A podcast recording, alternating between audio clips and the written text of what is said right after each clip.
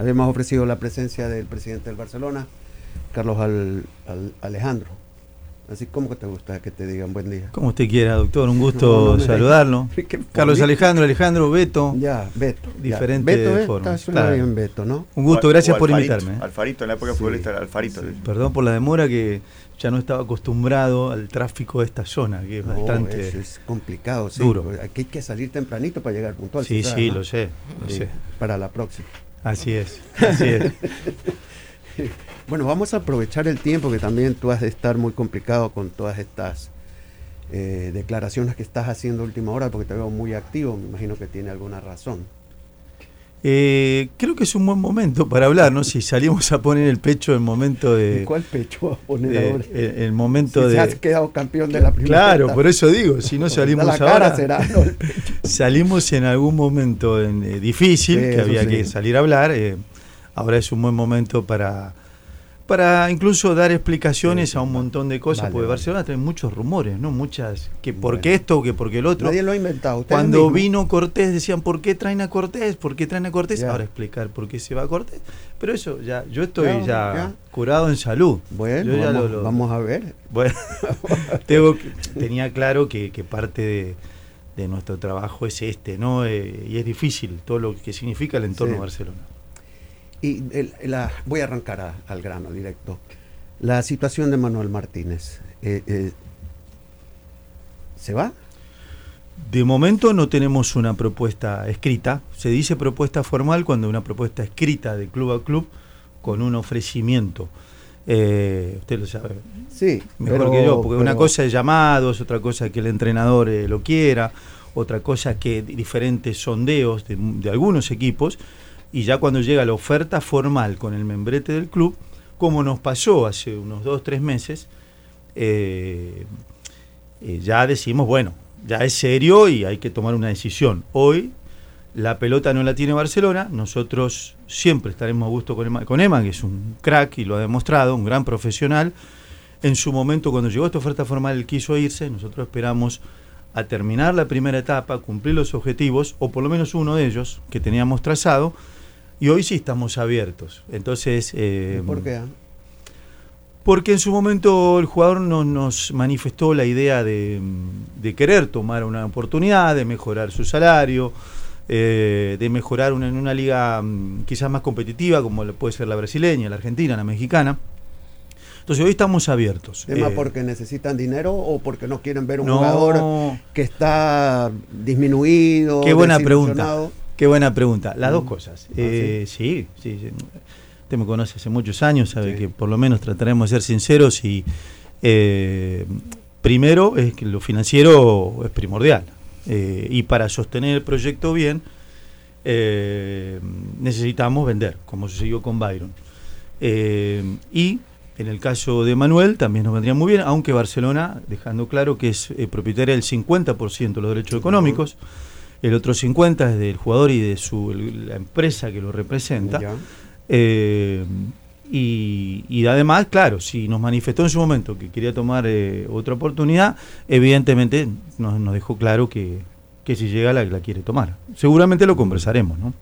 Las, en, pocos minutos eh, mis compañeros van a hacer sí, encantado, encantado. Las dos incorporaciones, tanto de Cifuente y Fidel, son producto de la falta de gol que ya ha tenido el equipo. Ustedes lo observaron, tú, te diste cuenta inmediatamente. Hay cosas que uno no podía decir en competencia y hay cosas que hoy ya más tranquilo podemos Pero sabíamos que lo percibías, claramente, ¿no? Como lo percibía el aficionado. Sí. Pero el momento goleador de los dos no es el mejor. ¿A qué te apegas a que ellos no sigan en el pasado y, Barcelona sea Hoy, fuente de inspiración para que se llenen de goles? Si Fidel Martínez fuera el goleador de la Liga Mexicana, para Barcelona es imposible traerlo de regreso. Eh, si, Fuentes, eh, como el año pasado, que entiendo hizo 18, 19 goles, los tendría en este momento, también sería imposible que él haya rescindido con su equipo. Las, normalmente Barcelona trae apuestas a, ponerlas bien. Eh, yo tengo que, seguir el direccionamiento porque eh, en este Barcelona hoy, en una gran corporación como lo es el club, eh, las decisiones se toman en Secretaría Técnica Deportivas y la última palabra es del entrenador. y no va a venir ningún jugador que el entrenador no quiera. Y el entrenador, conociendo nuestra realidad, nos dijo, solo les voy a pedir un esfuerzo, uno solo. Sí, sí, profe. A este jugador yo respondo por él, en lo futbolístico y en lo personal, y lo voy a poner súper bien. Tenemos un mes para ponerlo súper bien, en todos los aspectos. Entonces seguimos esa línea eh, de fe, de creer en él. Y bueno, fue la primera incorporación. Lo de Fidel es un tema que lo queríamos todos, lo queremos todos. Eh, es un chico que, es muy querido en el club. Si bien parecía que venía, venía, venía, venía, venía, la semana pasada la negociación un momento se cayó, evidentemente, por un tema económico. Nosotros dijimos en un momento ya no, no, podemos. Eh, y después, como pudimos reactivarlo, un día jueves nos tomamos varias horas para esa reunión eh, y logramos hacer un acuerdo como pretendíamos hacerlo acorde a, los números, acorde al tiempo también, que es un año con renovación por dos más. Eh, entonces eh, ya están las cartas abiertas y preferimos presentarlo el día domingo, Día del Padre, para los padres barcelonistas. Muy bien. Lo de Cifuentes me dice que es una petición del expresa de del También hay un, habría un poco le metes la culpa al técnico. No, no, no, no decisiones. es lo que estoy entendiendo. No, decisiones son institucionales. Ah, hablo de respaldo, hablo. Pero tú estabas convencido que él era el adecuado. Eh, como estuve convencido en su momento cuando Bustos pidió a Garcés. ¿no? Entonces, eh, eh, acá, acá las decisiones todas son institucionales. Cuando viene un jugador, se conversan, se discuten y se toma la decisión. Creo que en eso hemos acertado bastante porque ojalá un día Barcelona pueda traer o intentar traer a Lewandowski, así, lo mencioné yo, ¿no? Eh, pero nuestra economía... hablas del de España, ¿no? Eh, habló del polaco. Eh, pero pero no, nos alcanza hoy para hacer situaciones o locuras o ir a buscar un traspaso, pagar derechos, sino, fíjense, la mayoría de los jugadores que llegan a Barcelona llegan en condición de libres. ah, es importante. Sí, Sí, entonces, de una manera u otra, compensar el equilibrio económico con eh, no desfasarnos, eh, nuestra Comisión Financiera tampoco lo permitiría, eh, y, bueno, y, en lo deportivo gestionar, y pese a eso creo que estamos en pelea, ¿no? Siempre. Yo tengo dos por el momento para ir cerrando esta parte y dar la vuelta a las demás inquietudes. Este, escuché la directiva, sobre todo tú, que respetarían el contrato Loco Cortés, que apoyarían al Loco Cortés, que su situación es complicada, pero sobre todo está el ser humano, etcétera, etcétera. Pero ahora lo dejan ir.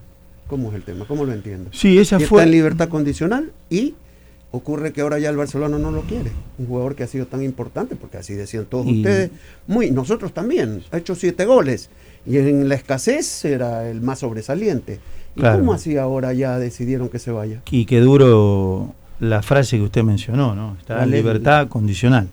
O sea, es algo que, si usted me hubiese dicho en épocas de campaña, por ahí también nos vimos algunas veces para entrevistas, que hubiésemos pasado una pandemia, eh, todo lo que pasó con Byron Castillo, porque lo que nosotros todos sentimos los últimos dos meses con el tema de la Federación Chilena por Byron Castillo, nosotros lo venimos sintiendo hace dos años y medio que cualquiera dice cualquier cosa de Byron Castillo y nos afecta, nos duele, nos molesta.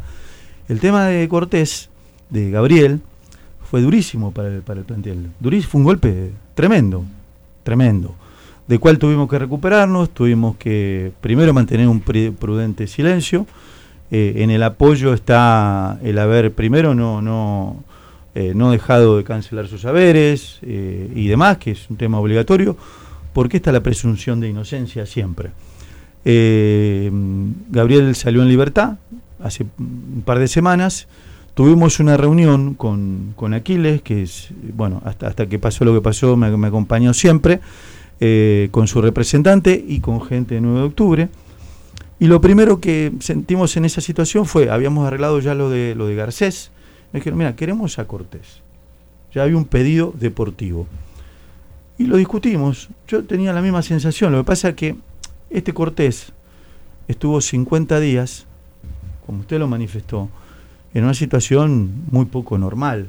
O sea, hoy según el criterio del departamento médico y del cuerpo técnico, y evidentemente yo lo sabía, necesita un recondicionamiento psicológico, físico, nutricional, eh, en el cual nosotros ya estábamos, estábamos abocados a, darle seguimiento. Y con este pedido, además, eh, estuvimos discutiendo con su representante bastante, eh, y con Aquiles, insisto, en lo cual mm, hay una situación de que lo mediático en Barcelona de cada situación es un escándalo. Y pensamos que quizás le haría bien a él estos meses donde, usted lo sabe mucho mejor que yo, va a haber una definición de este proceso que puede ser favorable o no. No sabemos. Eh, entonces, creo que ese entorno tan mediático que es Barcelona, tan exigente, porque además, mañana juega, todos vamos a querer que juegue como estaba hace 60 días, eh, que haga dos, tres goles por partido, le vamos a exigir, tiene esta mochila encima, entonces fue una decisión que pensamos eh, de manera inteligente, no con el corazón ni con el deseo deportivo. Y la realidad también que es un tema, lo mediático, eh, menos para nosotros también, eso está claro. Ah, bueno, es para los dos. diciendo lo real. Es, que siempre voy a decir, si usted me pregunta, yo tengo la obligación de ser sincero. Me estabas dando un poco de vuelta. Y entonces yo, no, quería hacerte la repregunta la siguiente, si me lo permites. Sí, pero, pero en, lo de Gabriel Cortés, un tema tan delicado, doctor. Una cosa podemos ir a tomar un café y podemos hablar ciertas cosas. Correcto. Y otra cosa es lo, que como presidente de Barcelona yo pueda decir públicamente. No, no, si yo no cree que yo hubiese imaginado pero es que en el tema legal una situación así? No, no, nadie. Este man está haciendo un reality. Tengo apuntando. Eh, la, la, modernidad. Usted también lo hace en Barcelona. Sí, sí es verdad. No, la, la, mucho gusto. La pregunta, la pregunta va es que parecería como que la situación jurídica que es inestable les ha hecho preferir de que se vaya a otro equipo. Y la otra, la... la ¿Se acuerda de las palabras del ministro en una rueda de prensa? Muy fuerte. Eh, comprometedoras al máximo, no me, no me parecían ni adecuadas bueno, bueno, bueno, a mí yo no puedo decir eso, eh, entonces, pero, pero sí me, dolieron, y yo sé que si es un jugador de segunda categoría, con todo el respeto del mundo, de, nosotros hemos tenido hermosa rivalidad deportiva en segunda categoría, en un torneo que, adoro, pero si hubiese sido un jugador de otro equipo, claro. se hubiese manejado diferente. Entonces, después las situaciones de las redes que ponían la foto de, del jugador, se lo llevaban y ponían el escudo del club. Nosotros hemos tenido que mandar carta, documentos, diferentes medios de comunicación. Eh, entonces, son temas que creo que ya después de estos seis meses van a tomar una definición. El jugador tiene contrato hasta el 2023 con una renovación automática hasta un año más eh, por temas deportivos. Entonces, hay un contrato en el cual el Barcelona lo va a respetar siempre eh, eh, mientras el jugador eh, tenga esta presunción de inocencia o sea declarado inocente. ¿no? Ya, bien, aquí termino ya mi parte. Este Aymar es un jugador que yo recuerdo perfectamente bien en ese, en ese tiempo, pues River estaba muy... sí, lo recuerdo, cuando recién entramos, 2016. Estaba por firmar el contrato con River y recibió una llamada. Y claro, le ofrecieron más, yo no podía lo que ustedes está podían pagar. Está claro, Y se fue. Sí, sí, me acuerdo. Estaba a dos minutos. En Liga, de Loja, en Liga de Loja había sido una figura del campeonato en el 2015, el anterior. Sé que ustedes habían estado observándolo. Sí, claro. Muy bien, muy bien. Pero el jugador se consolidó en Barcelona, porque era eh, estaba como un diamante en bruto. Él fue una, fue una apuesta para, como solemos trabajar. Hay apuestas que vienen, por ejemplo, Eric Castillo, pensamos que venía a ser figura. Y hay jugadores que vienen a completar un plantel, como en su momento Nixon Molina, otro más, que vienen a completar el plantel y son apuestas. Y, en ese momento que llegó Darío, no era titular con Almada. Estaba Checa, Perlaza, bueno, había otros jugadores. Y a los cuatro partidos titular y después de seis meses era seleccionado. Sí, muy bien, todo está lindo, no, y es verdad, no, es eso honor a la verdad. Ustedes lo hicieron, Barcelona le dio la oportunidad, Lucía estuvo un paso irse al exterior. Sí, muy bien. Consolidada ya la, todo brillante. transferencia. ¿Y por qué lo dejan ir? Eh, no es que lo dejamos ir. Eh, él termina contrato a fin de año. Y justamente a esta trayectoria, porque de ese momento que usted mencionaba, a hoy han pasado seis para siete años, tiene dos campeonatos, dos semifinales de Copa y, y el jugador en estos meses, primeros meses del año, ha estado inconforme por la falta de titularidad. Eso, eso Bueno, eso claro. pasa Lo, lo- cualquiera, lo pero hemos dicho. No es motivo para que se vaya. Yo jugué 20 años. ¿no? Por Entonces eso, tengo no claro, siempre fue titular, cuando pues, cuando ¿no? me llegó el español el Barcelona y lo tenía Clemente, estaba alguna trompa. Javier Sí, Clemente fue mi sí, entrenador, todo el tiempo. Pero en realidad hay situaciones que el entre, al entrenador le han molestado, en la cual él lo dijo en la rueda de prensa, ¿no? Y cuando un juego está inconforme, mejor llegar a un acuerdo. Eh, en estos próximos seis meses no va a jugar mucho, según el entrenador, Según el entrenador. así es. Y se puede perder un patrimonio. Y- pero el patrimonio se va a perder a fin de año. Entonces la si no intención hacen, es. pero si no hacen esfuerzo. Y no, no. O sea, nosotros creemos, con todo lo que ha sucedido, que él ha cumplido un ciclo, se Ya, lo hemos manifestado. ya es otra cosa. Sí, se lo hemos manifestado. Eh, hemos conversado. A ver, eh, cuando un jugador es campeón en Barcelona, creo que debe tener el mismo respeto de todos, pero una consideración diferente. Y siempre decirle la verdad. Y él tiene ahora la oportunidad de él decidir su futuro. ¿sí?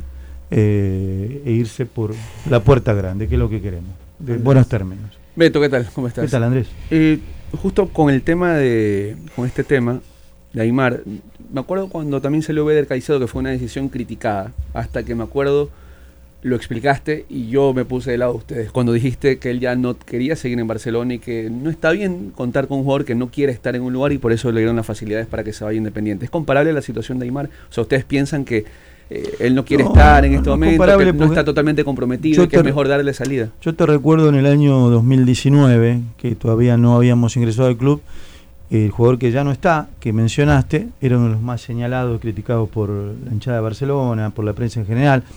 Tengo claro eso. Y seguramente si Garcés ahora hace un par de goles van a decir, ¿por qué lo dejaron ir? Eh, Pero eso es Barcelona, ese es el entorno al cual me refiero.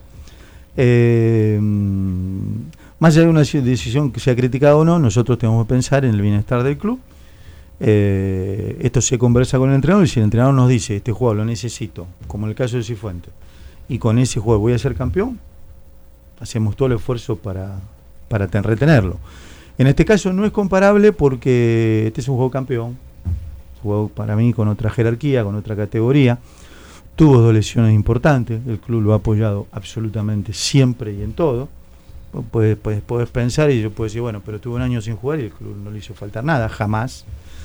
Eh, y, y es parte del ida y vuelta, ¿no? De las eh, relaciones que tenemos que tener en este diario vivir en Barcelona. Hoy por hoy eh, hay una situación límite en la cual necesitamos tomar una decisión. Se han ido otros jugadores importantes, no quiero enumerarlos, pero se ha ido Matías Oyola, ¿no? Sí, Uno bueno, claro. Entonces, eh, que es para mí una de las leyendas más importantes de la historia del club. ¿no? Y así lo hemos tratado. Pero cuando hay que tomar una decisión deportiva, eh, hay que tomarla. Está bien. Antes de que Silvia pregunte, se me había pasado algo. Eh, firmaste un convenio con 9 de octubre por lo de Cortés con una licencia, con, con una prohibición de jugar contra Barcelona, tanto Garcés como Cortés, algo que va contra normas expresas de la FIFA, en el sentido de que no se permiten ese tipo de cláusulas. Y, y lo dice el TPI, que es el manual que regula la propiedad de influencia traspasos de terceros en contrato futbolístico. Eso tiene una explicación. Es un acuerdo entre dos instituciones en las cuales, como usted recién mencionaba, los dos jugadores son patrimonio de Barcelona. Eh, Barcelona no está cobrando préstamo por los dos jugadores. Entonces, eh, como nos pasó también en nuestra administración en algún momento, el préstamo, me invento, ¿eh? tiene un costo. 20 mil, 30 mil, 50 mil. Si quiere hacerlo jugar, paga el préstamo. Y si el jugador no juega contra Barcelona, se exime de pagar el préstamo. Sí, Es pero un acuerdo. con- Es un acuerdo. Un acuerdo. No, pero va contra norma escrita. Bueno, en, en todo caso es un acuerdo entre dos instituciones, ¿no? Eh, y la, y la FIFA porque- está para algo. pues. evidentemente, bueno, lo analizaremos. Nuestro departamento jurídico nos dijo ¿Qué se podía Es hacer? más, el, el convenio lo elabora nuestro departamento jurídico, que está muy interiorizado con estos que temas, ¿no? TPI. Oiga, si no de Sí. octubre llega la final, Beto, no pueden jugar Cortés y Garcés, por ejemplo. Bueno, sería, pero pero No, en, sería- en- sería en raro. realidad, en realidad es, No, una- es un acuerdo, entiendo. es un acuerdo entre dos instituciones en las cuales Eh, nos han pedido estos dos jugadores, sentimos que lo estamos eh, colaborando con ellos. A los jugadores tienen un costo, ¿no? Ese es el precio a pagar en todo caso. pero en todo caso, llegan al final, yo si fuera presidente del 9 de octubre, eh, yo pagaría el préstamo para que jueguen. ¿No? Ok. O sea, pues yo, dejo claro no mi posición. En todo caso, Silvia, Silvia también tiene opinión acá. Beto, ¿cómo estás? Un gusto no, no es la primera vez que lo hacemos, ¿eh? Lo hicimos, pero eso nosotros en nuestra administración lo hicimos algunas veces. Y es más, ¿sabe dónde lo aprendí? De River Play Argentina. Las malas cosas también se Sí, usted lo conoce. Ese club. Guacho Vera se hizo, me parece. No, se hizo con la máquina Quintero. Ah, que fue Olmedo. Eh, y, se, y se puso la cantidad que debía pagar. Eh, y River, cuando nos prestó a Abel Casquete, en el 2017, era lo mismo. ¿Cómo nos íbamos a enfrentar en la Copa Libertadores? Quizás, hipotéticamente. Entonces, si Barcelona hacía jugar a Abel Casquete en un hipotético enfrentamiento, tenía que pagar un préstamo. Ah, en Argentina hacen mucho eso, lo he visto, Boca también lo hace. Sí, eh, en realidad sentimos que estamos haciendo un favor a una institución amiga, en la cual de Guayaquil queremos que le vaya bien, queremos que se queden en la A. Porque está último. Eh, queremos que se le vaya muy bien, que se queden en la A. pero, pero bueno, es institución amiga, acabamos de jugar partido amistoso, ¿no? Tenemos una buena relación y, en realidad los jugadores tienen un costo. No es que no pueden pagar porque lo dice el Beto, no. Tiene un costo. Si no juega con Barcelona, ese costo no. Ya no se paga. Silvia. Oiga, a mí me gustaría preguntarle, Beto, ¿cómo estás? Sobre el tema de la final única que se va a jugar en el estadio, porque conversando con algunos barcelonistas, hay mucha ilusión, obviamente, por la elección del estadio, pero también quieren conocer, y nos gustaría conocer, cuánto es la inversión que ha hecho Conmebol, porque sé que va de parte de Conmebol, la inversión en el estadio, hasta cuándo Barcelona va a jugar en el Monumental y si es que ya hay eh, algo definido en cuanto a la localidad, que sabemos evidentemente que va a ser en la ciudad de Guayaquil, pero también si hay algo definido eh, al respecto.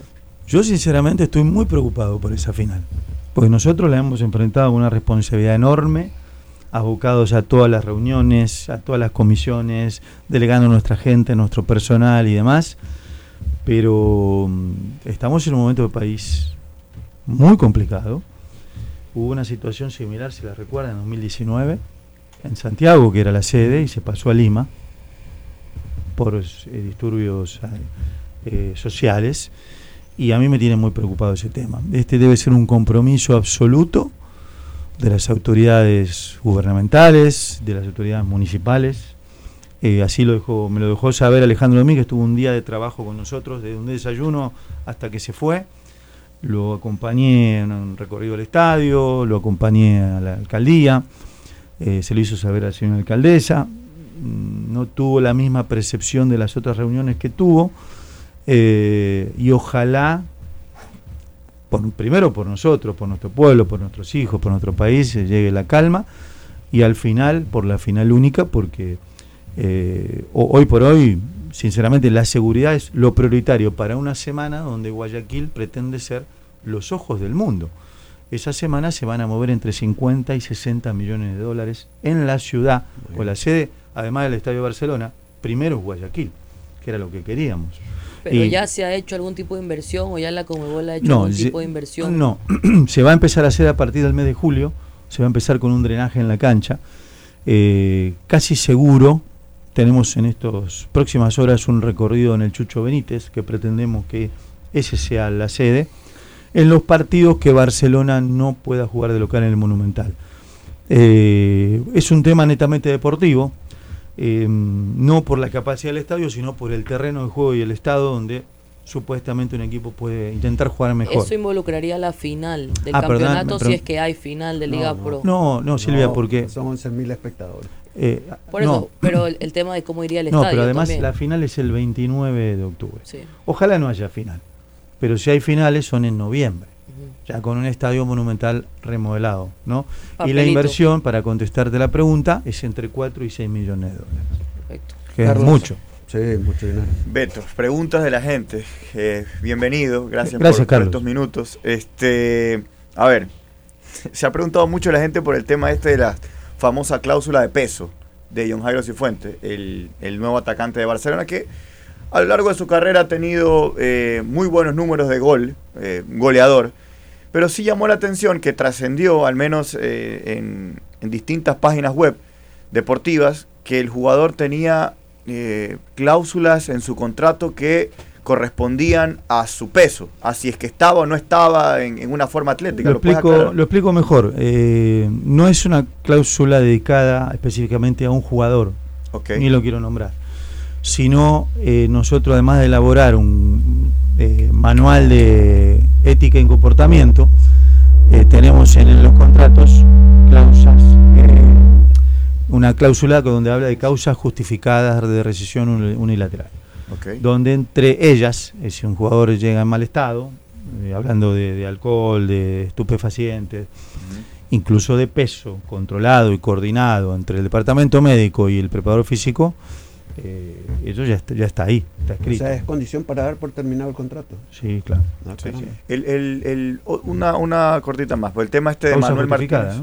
El tema de Manuel Martínez se conversó bastante ya eh, y su posible salida de Barcelona, eh, ya eh, lo dijo usted, que había altas posibilidades que el jugador tome alguna oferta de alguno de los equipos que está interesado. En el caso que se concrete esa oferta, eh, ¿Se ha pensado en traer algún otro? ¿El libro de pases de Barcelona con la traída de Fidel Martínez se cierra? ¿Cómo sería el tema? Eh, la verdad no hemos pensado en nada, ni en nadie, y ese es un problema hipotético, ¿no? Porque de momento Manuel está en Barcelona. Si se concreta la transferencia, para eso, como insisto, falta una propuesta formal, escrita, y tomar la decisión, eh, veríamos, pero a ver, nosotros conversamos permanentemente entre nosotros. Lo, que ingresa de la venta de un jugador es una parte para pagar deuda y otra parte para sostener el proyecto. No es para atraer más jugadores.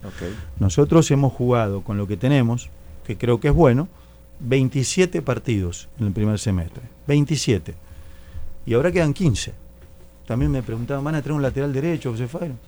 ¿Cómo traer un lateral derecho? Con Velasco y Tito, ¿no? Velasco, Tito, hay chicos, Llanes, hay un montón de, alternativas en las cuales el entrenador no es una prioridad para el entrenador. Tenemos 15 partidos y si hay finales, dos más. Eh, entonces no podemos acumular jugadores, eh, llenarnos de jugadores y después tenemos este tipo de problemas. Algunos tienen menos minutos, no juegan, es una cuarta opción. Eh, hoy, hoy creo que lo que tenemos nos alcanza, queremos ser campeones y, y, estamos con, mucha ilusión de que nos va a alcanzar con lo que tenemos. Eh, le comunicamos a Alejandro Alfredo Boredo, a quien saludamos, que acá tomamos una frase de, a ver, un tema largo hace unos días cuando se supo que Burray se quiere nacionalizar. Le voy a preguntar como presidente, como jugador que ocupó plaza de extranjeros acá en el país algunos años. nacionalizado eh, después que dejé de jugar. A eso, a eso voy. Eh, ¿Qué hace que las directivas, al menos a nuestro mirar, y quisiera saber su punto de vista, a veces, acaba de decir acumular jugadores, acumulan extranjeros, se ocupa todos los cupos, y después además se tienen nacionalizados, es decir, llenando el rol de mucha gente no nacida en el país. Y a, nuestro parecer nos creíamos que se pierde un poco de puestos para los nacionales, para los nacidos aquí, los producidos en la cantera y todo eso.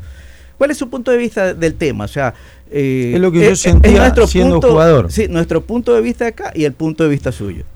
Eh, hubiese sido una incongruencia, voy a hablar de mí, eh, habiendo iniciado un proceso de proyecto formativo en los 2000, 2001, 2002, si me naturalizaba para no ocupar el lugar de extranjero. Entonces prefería hacerlo, me retiré en el 2002 y mi carta de naturalización se dio en el 2003, pues ya tenía hijos ecuatorianos y esposa ecuatoriana. La realidad es que son decisiones personales en las cuales uno debe respetarla. Eh, yo puedo hablar de nuestra administración, que va del 2019 en adelante, y no está en nosotros inducir a un jugador hacia la naturalización. Es un deseo ya personal de querer quedarse a vivir en el país. Eh, ha pasado también eh, extranjeros que se naturalizaron, jugaron un par de partidos en la selección y se fueron y no volvieron más. Otros no, otros viven acá. Eh, yo valoro mucho más el hecho de quedar a vivirse en el país. Eh, conozco extranjeros que quieren el país y hacen más por el país que muchos ecuatorianos y, y, creo que es un tema de identidad, de amor, de arraigo, y pasa por ahí. Es un deseo expreso. en este caso hay dos jugadores que hablaron con nosotros, tanto Javier como Bruno, y nos han expresado esa voluntad. Y nosotros que hacemos poner eh, uno de nuestros abogados del departamento jurídico a la, a la, orden para agilitar los trámites. Pero nosotros ni es que yo hablo con el presidente de la República, no tengo ningún tipo de relación de hablar y decirle, por favor hágame este favor para Barcelona. Eh, eso lo veo inapropiado. Si siguen los procesos y los tiempos necesarios para obtenerla, no podemos y, impedirles y creo que han hecho los méritos suficientes como para tenerlo. Carlos Alejandro, y sobre la otra punta del cabo, ¿cómo está el asunto de inferiores? con el profesor Célico han llegado nuevos jugadores. Han jugado un ratito, está bien, pero ya van apareciendo nuevas caras. ¿Qué más hay allí en lo que nosotros no vemos? ¿Qué más se ve en las inferiores actualmente? Yo creo que las inferiores de Barcelona están pasando el mejor momento de su historia. ¿Cómo? Es así. Bueno, es que no hay mucho que mostrar.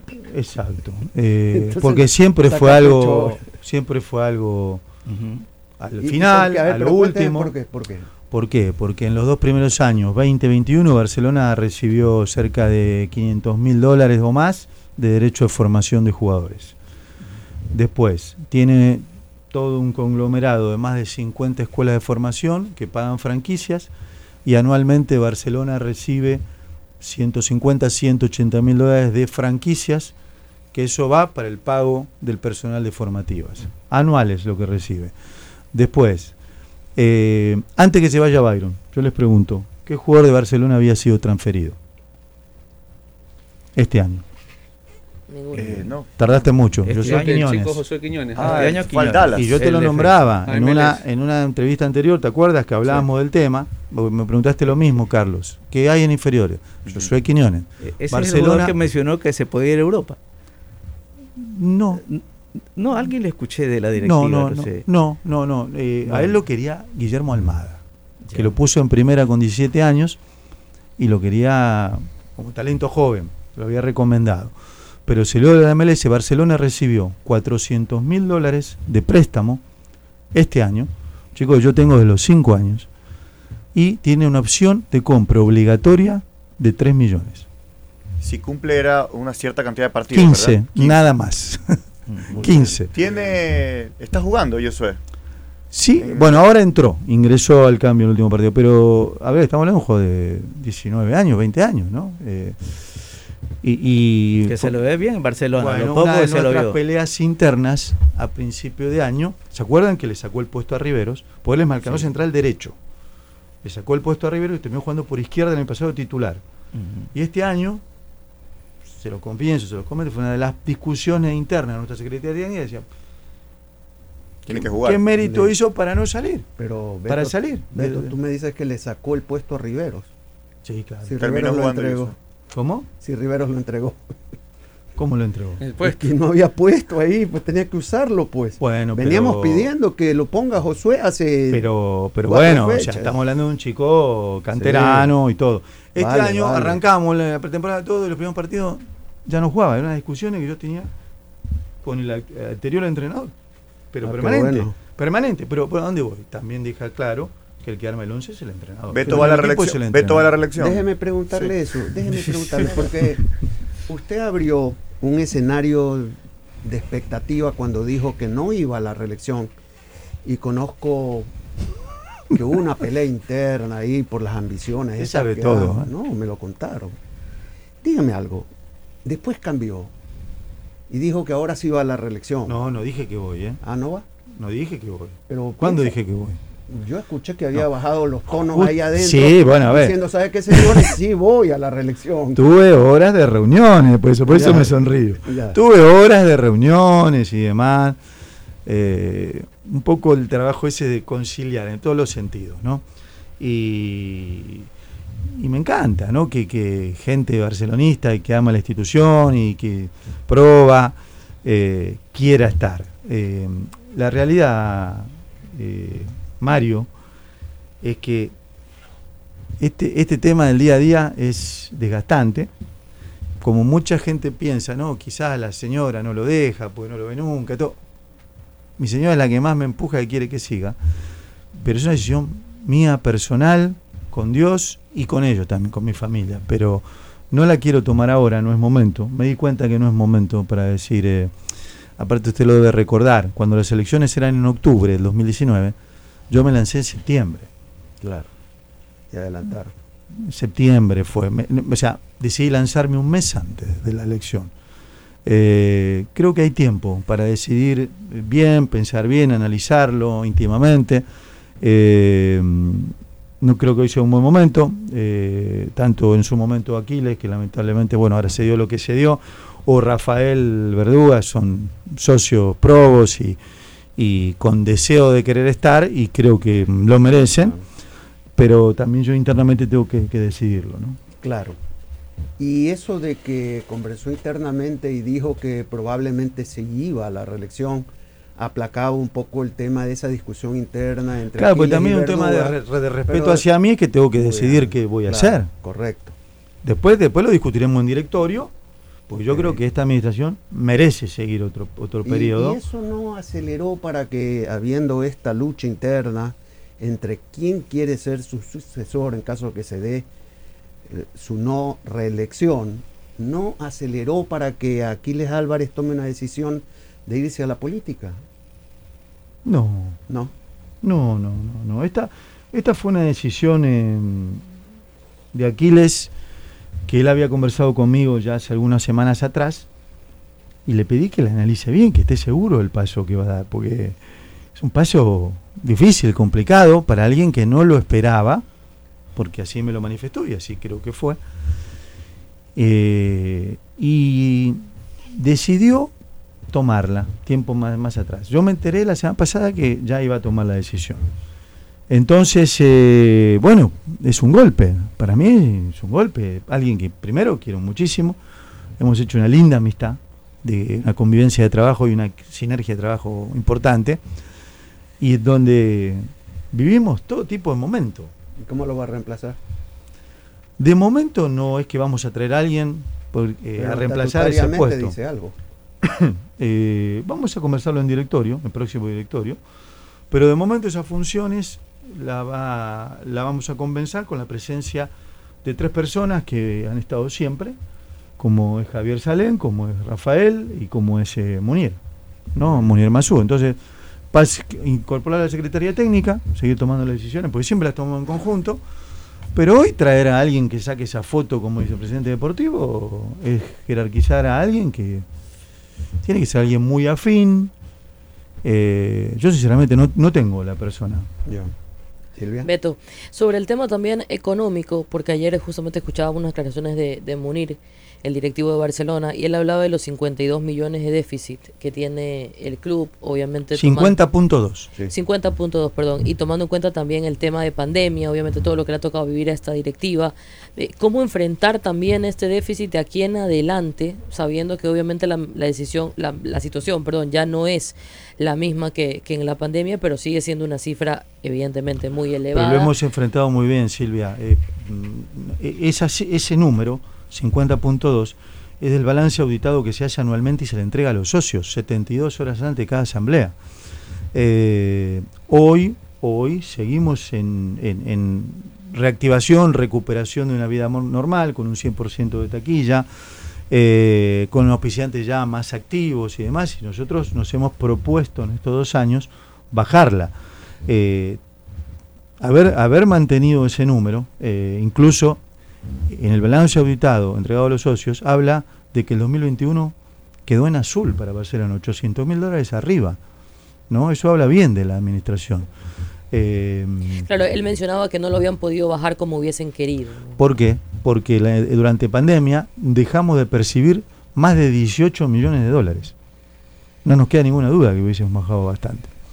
menos esto fue no haber percibido en un Barcelona campeón y en un Barcelona semifinalista de Copa comparable al 2016-2017 en el mismo escenario, 18.6 millones de dólares menos.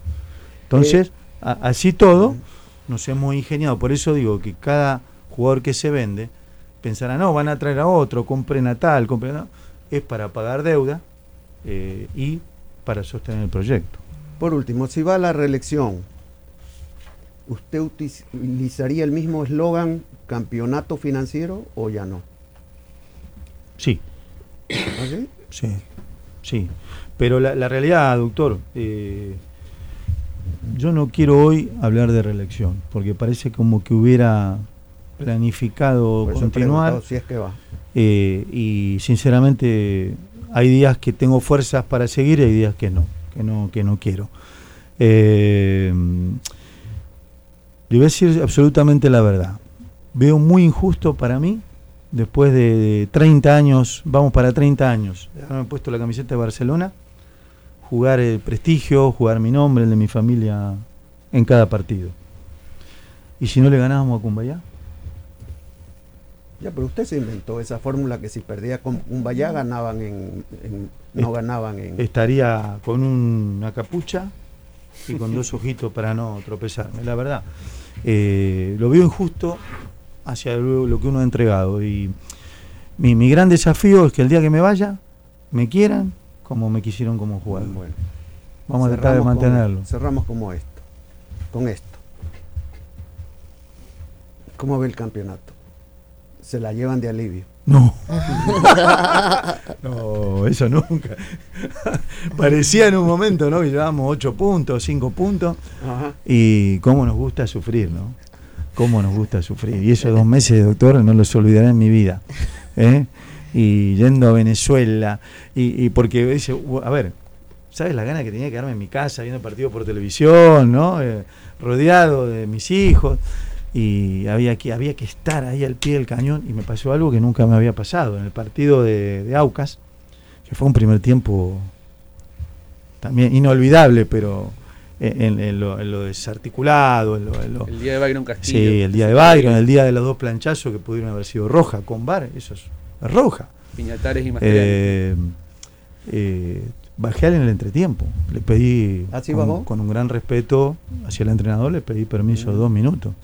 Fue, es algo que no he hecho en mi vida. Eso es lo que me sorprendió. Eh, Pero si hubo bar ese día. Claro. Claro, que claro. un con bar, con bar. Eh, eso fue lo que le dije muchos muchachos.